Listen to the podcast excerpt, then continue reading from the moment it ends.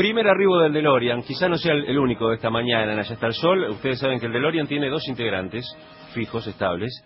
Suben y cuentan sus cosas desde el DeLorean. Gustavo Lema con tecnología, Horacio Marmurek con espectáculos. Pero en este caso me parece que el que toma la, la posta es el señor Gustavo Lema.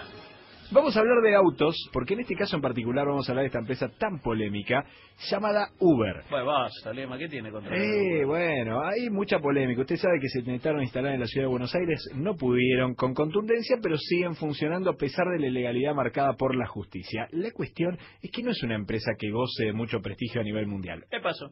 ¿Qué significa eso? Hay un montón de partes del mundo en el cual funciona, la gente los toma mucho, pero en general es considerada una empresa, tiene bien, bien este tomado, eh, a ver, la, la, la identidad de esta empresa, de que se meten de lleno, no les importa nada, en general no cuidan demasiado la legislación. Lo concreto es que se agravan los problemas de Uber. ¿Por qué?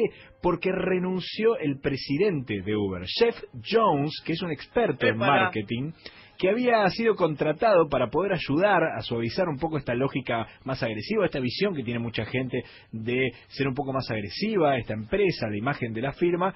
Pero bueno, la cuestión este, decidió renunciar, pero decidió renunciar a los pocos meses, siete meses pasaron únicamente después de haberse unido a esta firma de San Francisco y finalmente terminó renunciando, dijo que era incompatible poder trabajar en esta empresa. Esto se suma a la complicación de lo que se conoció hace muy poco, Marmo, que vos sabés, a ver, tenía Uber un sistema en el cual espiaba los autos de control policial ¿Para saber si los estaban siguiendo? no, para poder evitar los controles policiales. Ah, Era muy turbio alguna de las cosas. Uber dijo que lo iba a dejar de hacer. Lo concreto es que es una empresa con muchas cosas extrañas, inclusive donde lleva la plata. Termina casi todo el dinero que juntan en paraísos fiscales. Bien, una más de Uber entonces. Veremos qué es lo que pasa con esta empresa, que en este caso la persona que le iba a lavar la cara, que le iba a limpiar la imagen, mm, renunció, Marmo.